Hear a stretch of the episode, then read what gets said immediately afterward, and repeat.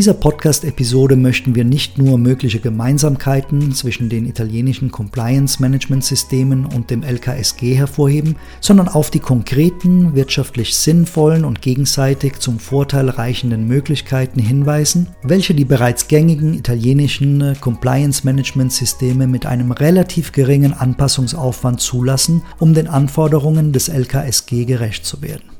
Die Nutzung des Compliance Management System durch italienische Unternehmen zum Zwecke der Einhaltung der LKSG durch deutsche Unternehmen kann und muss sinnvollerweise in zwei Schritten erfolgen. Der erste Schritt ist die Risikoanalyse. Im ersten Schritt können in jenem Teil des italienischen Compliance Management System, der der Risikobewertung gewidmet ist, eine spezielle Klausel eingefügt werden, in dem eine punktuelle Risikoanalyse in Bezug auf die Einhaltung von Menschenrechten und Umweltvorschriften gemäß LKSG vorsieht und die grundsätzlich jenen Vorgaben und Normen entsprechen, wozu italienische Unternehmen aufgrund des Decreto 231 ohnehin verpflichtet sind. In Bezug auf die Verletzung von Menschenrechten seien die Vorschriften in den Artikel 25 Quarter.1, 25 Quinques, Septies, Duodeces, Terdeces erwähnt, die sich auf folgende Straftaten beziehen. Verstümmelung weiblicher Geschlechtsorgane, Verbrechen gegen die Person, Sklaverei oder Leibeigenschaft, Kinderprostitution und Pornografie, Menschenhandel, Kauf und Verkauf von Sklaven, illegale Vermittlung und Ausbeutung von Arbeitskräften, fahrlässige Tötung und schwere Körperverletzung infolge Missachtung der Arbeitsschutzbestimmungen,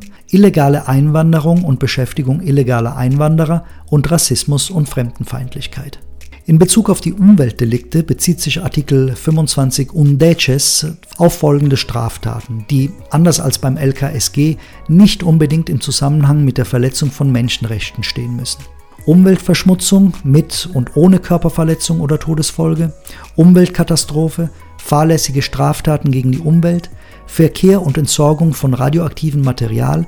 Verhinderung von Kontrollen, Unterlassen der Umweltsanierung,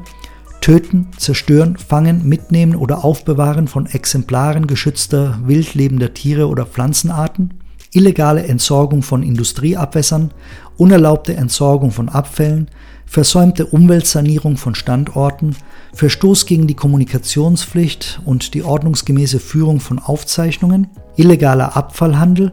Verstöße gegen das computergeschützte System zur Rückverfolgung von Abfällen, Verletzung von Emissionsgrenzwerten in einem Werk, Verstoß gegen die Vorschriften zum Schutz gefährdeter Tier- und Pflanzenarten, Verstoß gegen die Bestimmung über die Einfuhr gefährdeter Tier- und Pflanzenarten, Fälschung oder Änderung von Bescheinigungen, Lizenzen, Einführungsanmeldungen, Erklärungen und Mitteilungen, Verbot der Haltung lebender Exemplare wildlebender Säugetiere und Reptilien, vorsätzliche oder fahrlässige Entsorgung von Schadstoffen ins Meer. Offensichtlich erscheint es somit, dass eine Erweiterung der im Compliance Management System enthaltenen Normen auf die im LKSG vorgesehenen Menschenrechtsverletzungen und Umweltdelikte mit einem relativ überschaubaren Aufwand umsetzbar wären. Dies vor allem deshalb, weil das italienische Unternehmen bei der Ausarbeitung der Compliance Management Systeme eine völlig autonome und freiwillige Formulierung wählen kann. Kommen wir nun zum zweiten Schritt, Betriebs- und Kommunikationsprozesse. Im zweiten Schritt muss beim Thema Betriebs- und Kommunikationsprozesse ein besonderes Augenmerk auf die Beziehung zwischen dem italienischen Zulieferer und dem deutschen Unternehmen gelegt werden. Das Compliance Management System sollte vorsehen, dass der italienische Zulieferer dem deutschen Unternehmen die Möglichkeit verschafft, jederzeit bestehende Risiken zu benennen sowie entsprechende Prüfungen in Form von Due Diligence oder Audits im Sinne von 3 LKSG zu gestatten und gegebenenfalls Maßnahmen zur Vorbeugung dieser Risiken zu ergreifen. In diesem Zusammenhang wird deutlich, dass die im Compliance Management System vorgesehene freiwillige Implementierung der im LKSG vorgesehenen spezifischen Pflichten zur Einhaltung von Menschenrechten und Umweltvorschriften die Geschäftsbeziehung zwischen dem italienischen Zulieferer und dem deutschen Unternehmen nicht nur erleichtert, sondern sogar fördert. Dieser positive Aspekt in der gegenseitigen Geschäftsbeziehungen ist allein deswegen von Vorteil, weil sich dadurch bei der Verhandlung jedes einzelnen Liefervertrages ein entsprechender Verweis auf das LKSG erübrigt und das italienische Unternehmen so automatisch den Normen des LKSG angemessen Rechnung trägt. Der italienische Zulieferer, der sich durch ein entsprechend angepasstes bzw. erweitertes Compliance-Management-System auf dem deutschen Markt bereits als LKSG-compliant präsentiert, hat allein schon deswegen einen signifikativen Wettbewerbsvorteil gegenüber seinen italienischen und nicht italienischen Wettbewerbern. Mit der freiwilligen Erweiterung der existierenden Compliance-Management-Systeme im Sinne des LKSG können die italienischen Zulieferer, wie erwähnt, einen gewissen Wettbewerbsvorteil gegenüber Zulieferern aus Rechtsordnungen, in denen die Compliance-Vorschriften lockerer sind, erzielen.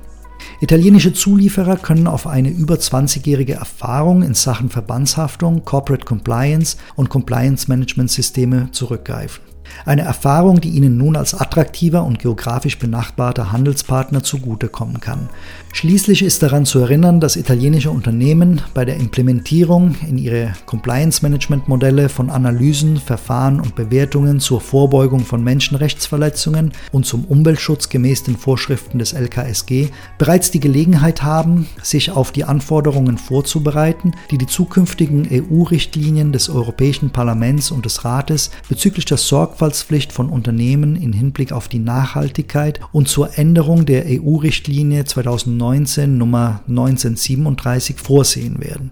Sobald diese EU-Richtlinie in Kraft treten wird, wird sie tatsächlich eine weitaus umfangreichere Regelung zum Schutz von Menschenrechten und Umwelt vorsehen, als diese im LKSG heute der Fall ist und bestimmt dazu führen, dass die heute im Decreto 231 vorgesehenen Katalogstraftaten noch einmal erweitert werden.